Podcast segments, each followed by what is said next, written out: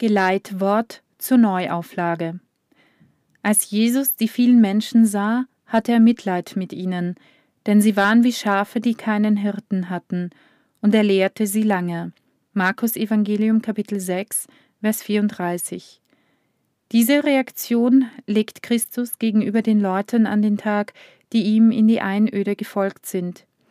Einen heutigen Leser mag sie überraschen oder sogar befremden. Es gilt doch, die Menge unterzubringen und zu verpflegen. Wären demnach hier nicht logistische Überlegungen und Maßnahmen vordringlich? Gewiss. An die zitierte Einleitung schließt sich die wunderbare Brotvermehrung an. Aber selbst bei den Brotvermehrungen handelt es sich ja nicht um planvolle Versorgungsmaßnahmen oder systematische Armenspeisungen. Der Herr setzt mit solchen Machttaten vielmehr punktuelle Zeichen des Königstums Gottes, das in seiner Person unwiderruflich angebrochen ist. Tatsächlich übt Jesus auch dann sein Hirtenamt aus, das ihm vom Vater übertragen wurde, wenn er die Menschen lehrt. In der gegenwärtigen Informationsgesellschaft denken wir gerne an Briefings oder an Datensätze, die ausgetauscht oder weitergeleitet werden. Aber wahre Information, echte Bildung ist viel mehr. Schon der Begriff Bildung entsteht in der deutschen Mystik des 14. Jahrhunderts, wo er die Ausprägung des Gottesbildes im Menschen bezeichnet. Christi Lehre ist kein informativer Akt, sondern ein performativer. Sie prägt und durchformt den Menschen, damit er sich aus den Verkrümmungen der Sünde lösen und wieder gerade auf Gott ausrichten kann. Auch in der eingangs genannten Szene macht der Herr ja lediglich ernst mit der Erkenntnis, der Mensch lebt nicht nur von Brot, sondern von jedem Wort, das aus Gottes Mund kommt. Matthäus Evangelium Kapitel 4, Vers 4, vergleiche auch Deuteronomium Kapitel 8, Vers 3. Es ist nur konsequent, dass viele Päpste als Stellvertreter Christi auf Erden ihr Lehramt ebenfalls sehr intensiv und akzentuiert ausgeübt haben. Wenn wir das Stichwort päpstliche Lehre hören, denken wir schnell an die großen Enzykliken oder gar die beiden unfehlbar vorgetragenen Mariendogmen von 1854 und 1950.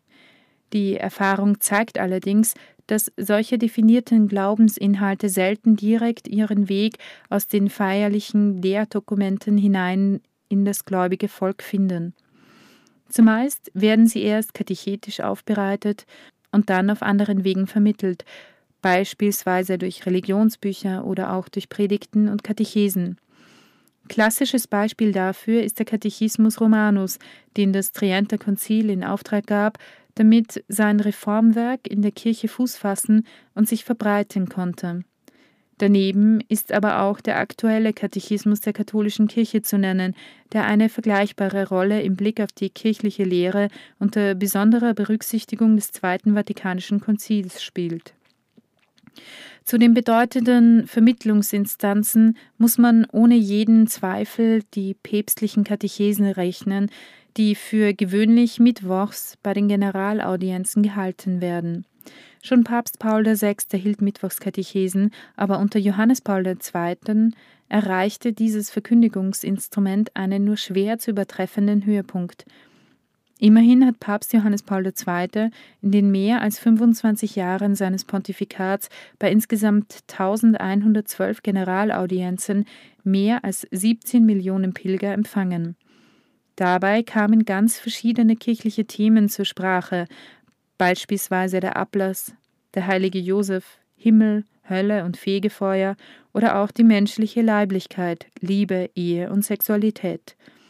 Unser heiliger Vater Benedikt setzt diese Tradition der Mittwochskatechesen mit großem Erfolg fort, nicht ohne bei diesen Gelegenheiten immer wieder an seinen Vorgänger zu erinnern. Die Kirchenkonstitution des Zweiten Vatikanischen Konzils hat über den Glaubenssinn des Gottesvolkes gelehrt. Die Gesamtheit der Gläubigen, welche die Salbung vom Heiligen Geist haben, vergleiche 1. Johannesbrief Kapitel 2, Verse 20 und 27, kann im Glauben nicht irren, und diese ihre besondere Eigenschaft macht sie durch den übernatürlichen Glaubenssinn des ganzen Volkes dann kund, wenn sie von den Bischöfen bis zu den letzten gläubigen Laien ihre allgemeine Übereinstimmung in Sachen des Glaubens und der Sitten äußert.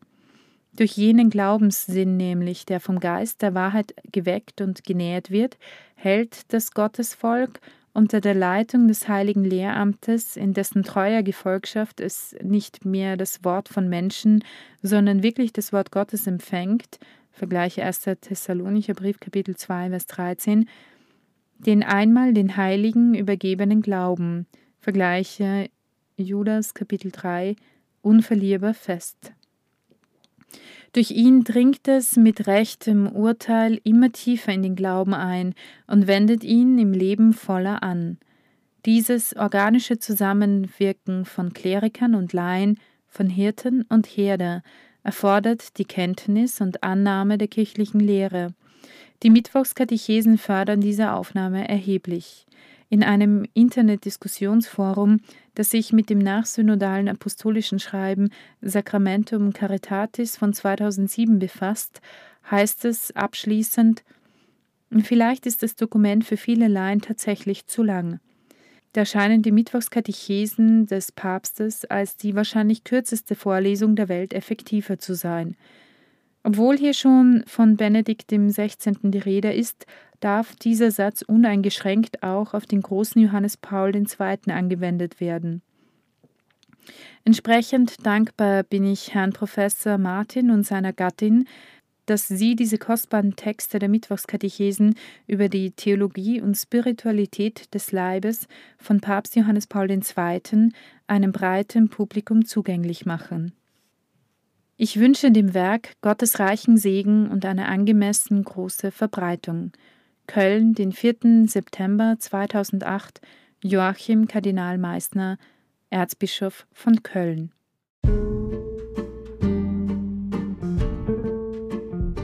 Mittlerweile ist das Hörbuch fertig und ich vertreibe es als USB-Stick. Wer Interesse hat, alle Katechesen auf einmal zu bekommen und nicht fünf Jahre warten zu wollen, bis ihr alle Katechesen gehört habt, kann mir gerne eine E-Mail schreiben. Ihr findet meine E-Mail-Adresse im Anhang.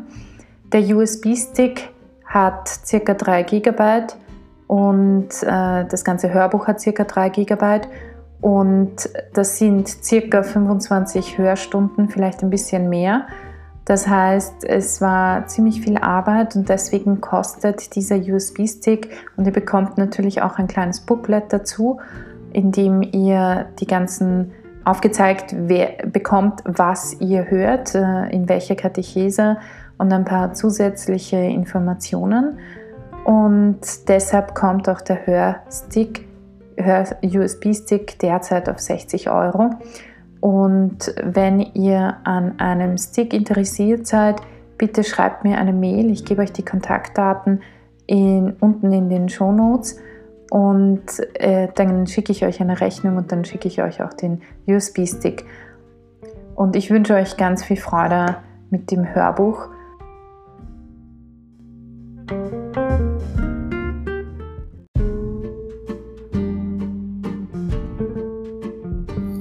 Damit wünsche ich euch heute noch einen wunderschönen Tag. Genießt ihn so sehr ihr ihn genießen könnt. Und wir hören uns in der nächsten Folge, wo ich euch ein bisschen etwas erzählen möchte zu dem, wie ich das Ganze verstehe, ein bisschen auch erkläre, was ich herausgefunden habe, was wichtig ist. Also bis zum nächsten Mal, eure Barbara.